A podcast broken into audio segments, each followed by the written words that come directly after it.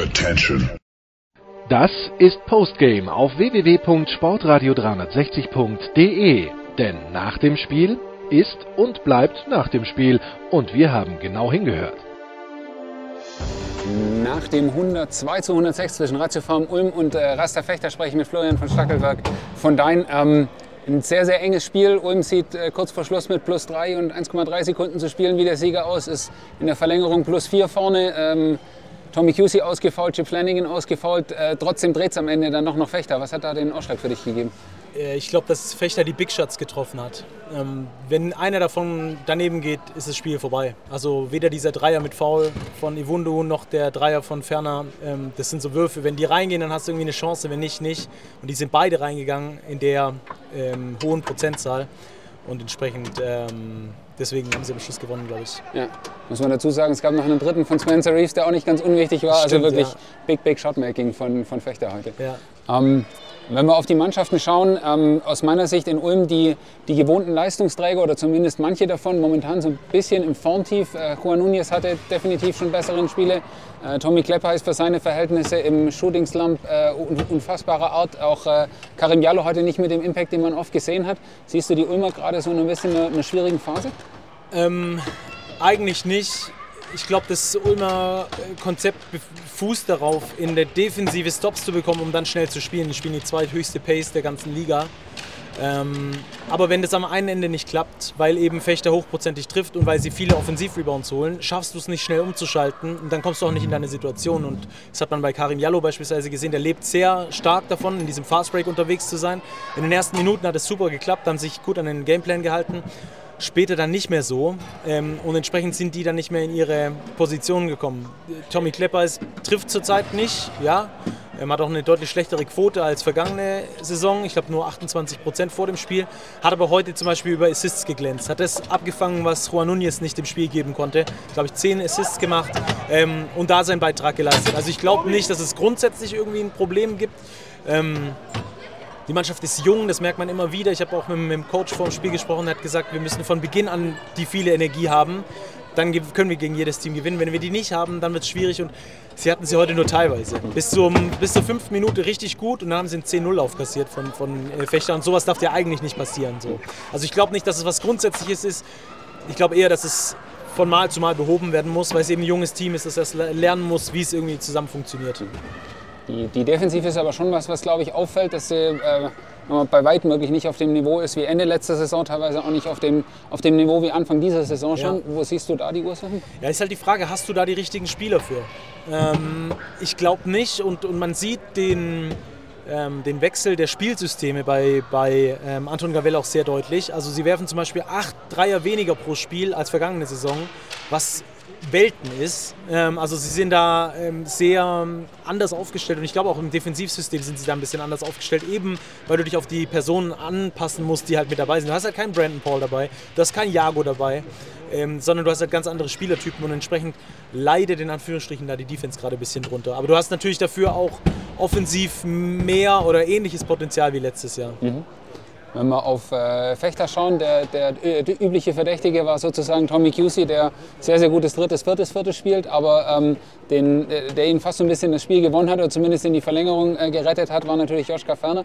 Ähm, hast du erwartet, dass er aus der zweiten Liga den Schritt in die erste Liga machen kann und ähnlich gut, vielleicht sogar noch besser spielen kann? Er spielt besser, statistisch gesehen hat er seine Zahlen sogar gesteigert von der Pro, äh, Pro A auf die BBL. Also Joschka Ferner jetzt, ne? genau. Ähm, ich habe es ihm zugetraut, ja, weil es ein Typ ist, der, glaube ich, in viele Systeme reinpasst. Wenn er sich wohlfühlt, das merkt man immer wieder, wenn er sich wohlfühlt an, in den Orten, dann passt es auch mit seinen Leistungen überein.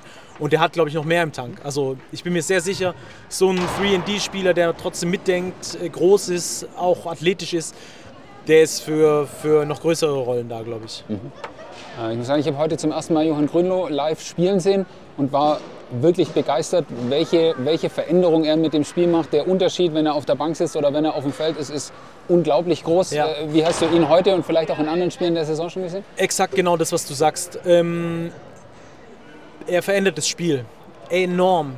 Offensiv-Rebounds. Ich glaube, er hat in den ersten drei Minuten vier Offensiv-Rebounds geholt. Ähm, dadurch konnte Ulm nicht laufen. Dadurch hat er quasi ihr Spiel alleine zerstört. Ähm, defensiv steht er in der Zone, ähm, ist ein super Shotblocker, traut sich keiner so richtig rein.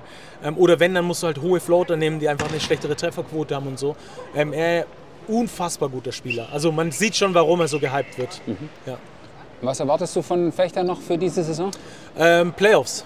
Playoffs, ganz einfach. Äh, nicht mal Play-ins, sondern Playoffs? Playoffs, ja. Okay. ja. Playoffs. Dann Gut gecoachte Mannschaft, ja. Ja, schauen wir mal, wo sie am Ende rauskommen. Ja. Ich danke dir. Gerne.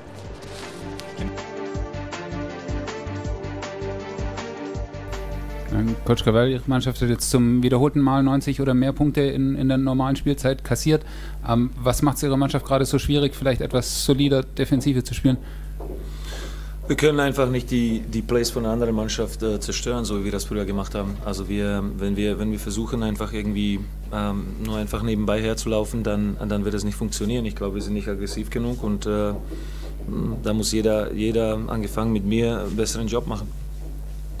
Ist das was, was Sie glauben, aus der Mannschaft ändern zu können oder denken Sie da auch über personelle Veränderungen nach?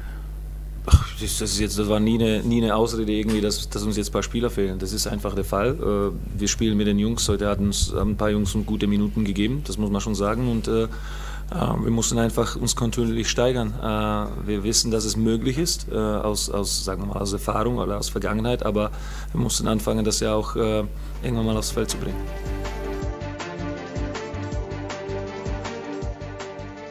Uh, Coach Harrison, your team was um, ahead uh, for a very long time. Then Ulm came back, almost won it. Uh, Tommy Cusey falls out. Uh, Chip Flanagan falls out. You're down four. Is maybe the composure and mental toughness of your team in the end the, the most important thing today?